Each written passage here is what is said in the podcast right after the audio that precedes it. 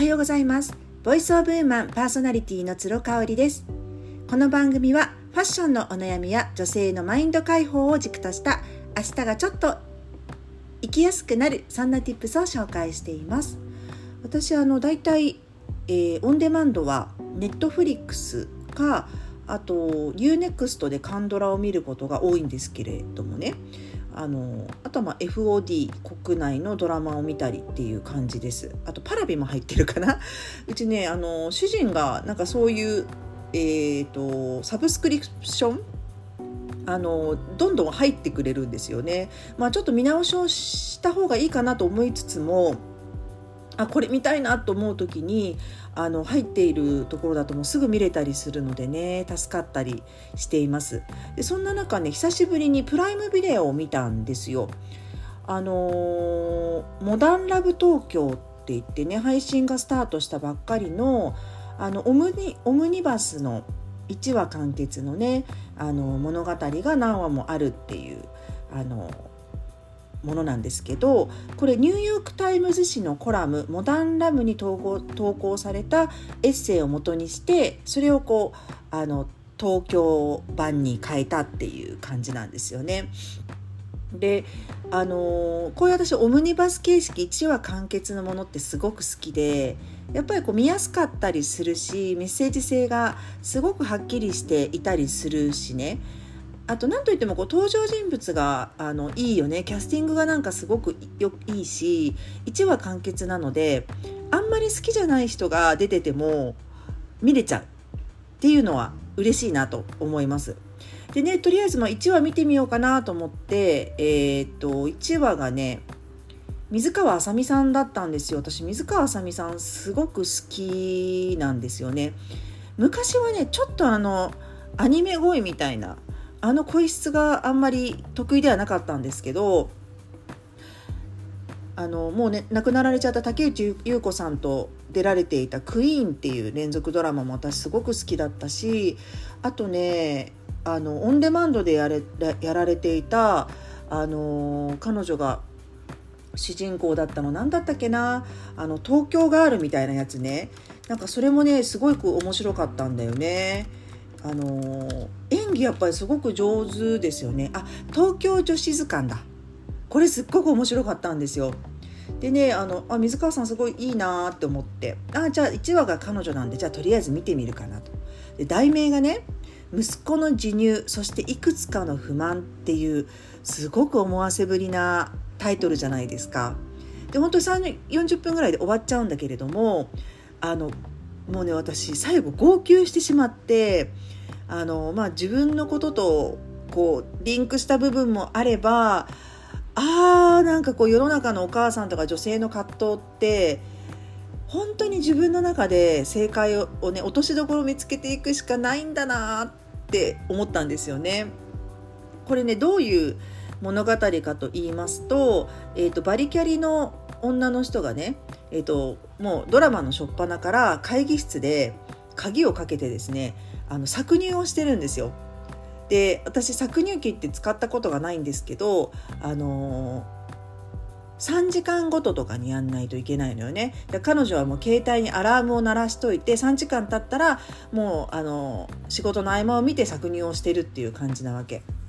でその日の夜からシンガポールに出張に行くで自分には生まれたばっかりのあの子供がいるんですよ第2子がね。であの設定がすごく面白くって、えーと、同性婚をしています相手はね前田敦子ちゃんがやってましてで、えーと、2人の間にはもうすでに 3, 3歳ぐらいの女の子がいてで生まれたばっかりの男の子の赤ちゃんがいるのね。で、えっとまあ、どういう経緯でそうなったのか知らないんですけど水川さんが2人とも産んでるみたいな感じで、えー、急いでオフィスを出てですねあの母乳育児講座みたいなところに行くんですね。で私もねこういった類のところはね行ってたことがあったのでわかるんですけれどもまあまだ日本って母乳神話が残ってますよね。もうあのー、やっぱ粉ミルクは悪だみたいに思ってる人が少なからずいると思うんですけれどもまあ、この水川あさみさんももう絶対母乳で育てたいでも仕事もバリバリやりたいっていうねそれでその日の夜に、えっと、お母さんに来ていただいて自分の。下の子の面倒をお母さん。で上の子はもう前田敦子ちゃんが役の子がね、えーと、働きながら見るっていう、まあ、きっと保育園とか預けてるんだと思うんですけど2人体制で見てもらうためにお母さんを呼ぶわけ。でお母さん梶芽衣子さんがされてるんですけどね。そうあのー、やっぱりちょっとお母さん的にはそこまでして母乳にこだわらなくていいんじゃないって言うんですよ。で水川さん的にはね自分が子供の時にあの粉ミルクでずっと育てられたからアレルギーがひどくなったって思い込んでるんですよね。うん、で、あのー、そういう思いを自分の息子にさせたくないと。でお母さんがじゃあ仕事をねセーブしたらと。うん、やっぱりあの母乳育児ってずっと張り付いてないと子供がねあのやっぱ本人も辛いし、えーと赤ちゃんに吸ってもらわないといけないから結局その搾乳期だと量がどうしても足りなくなっちゃうんだよね。うん、でそれをやっぱ冒頭母乳育児の講座にでの先生これ寺島しのぶさんが演じられてるんですけどそれやっぱちくりと言われるわけよね。だからこう仕事もしっかりしたいし母乳育児もしっかりやりたいっていうその彼女の何て言うんだろうその信念を阻むようなことがたくさん起こるんですよね。であのお母さんとやっぱりその喧嘩をして出張に行くわけなんですけれどももうお母さんには固く粉ミルクはあげないでと。あの冷凍室にしっかりと母乳が全部入ってるのでパックにしたやつがねそれをあげてねって言うんですよねでもお母さん的にはやっぱりこの子はあの軽いんじゃないかと体重がミルクが足りてないんじゃないかっていうふうに思ってその彼女がね出張に行ってる間にも粉ミルクを飲ませちゃってるんですよ。でもそうするとやっぱすっごくご機嫌だしすごくよく寝るしっていうことなのよね。でまあそれを知らずにあの水川あさみちゃんは役の子はシンガポールに、まあ、2泊3日かなんかで行くのかな？うん、で行って無事に仕事も終わりますと。ただ行き帰りのやっぱ飛行機の中で搾乳機ととうとういろいろ持っているとあの機内に持ち運べないって言われちゃうのよ。でそこでもキーって彼女はなるのね。で帰りの飛行機でもあの本当に致命的なことが起こってしまってあのシンガポールのホテホテルでもすごいいろんなことがあるんですよ。停電になっちゃって結局搾乳しているものがあの腐っちゃうかもしれないっていうことで現地のお友達に氷を買ってきてもらってもう一生懸命一生懸命冷やすとかね。もうすごく頑張るわけ。でそのお友達にもそんなにね一生懸命頑張らなくていいんじゃないってねいうことを言われるんだけど、まあ、彼女は耳を貸さないわけですよ。でとどめの帰りの飛行機の中でですねせっかく搾乳したあのそのパックが液体なので持ち込めないって言われちゃうのシンガポールの空港で。で赤ちゃんがいれば持ち込めるらしいんだけどいないからあの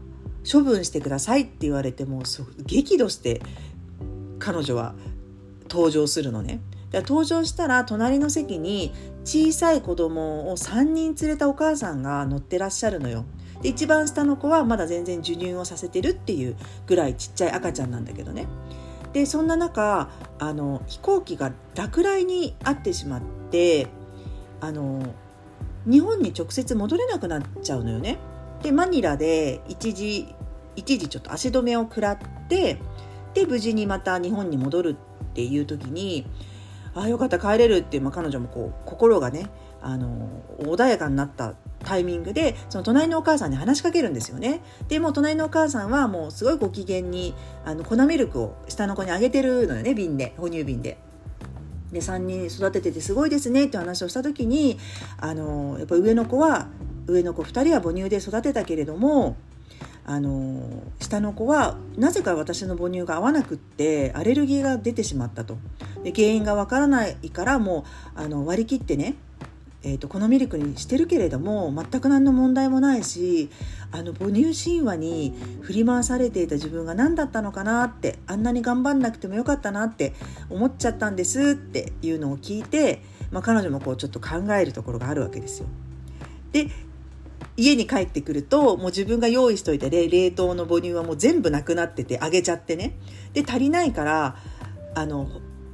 粉ミルクの缶が置いてあるわけよでそれを持って部屋に入るとまたご機嫌に哺乳瓶から粉ミルクをおばあちゃんからねもらって飲んでいる息子がいるわけよね赤ちゃんが。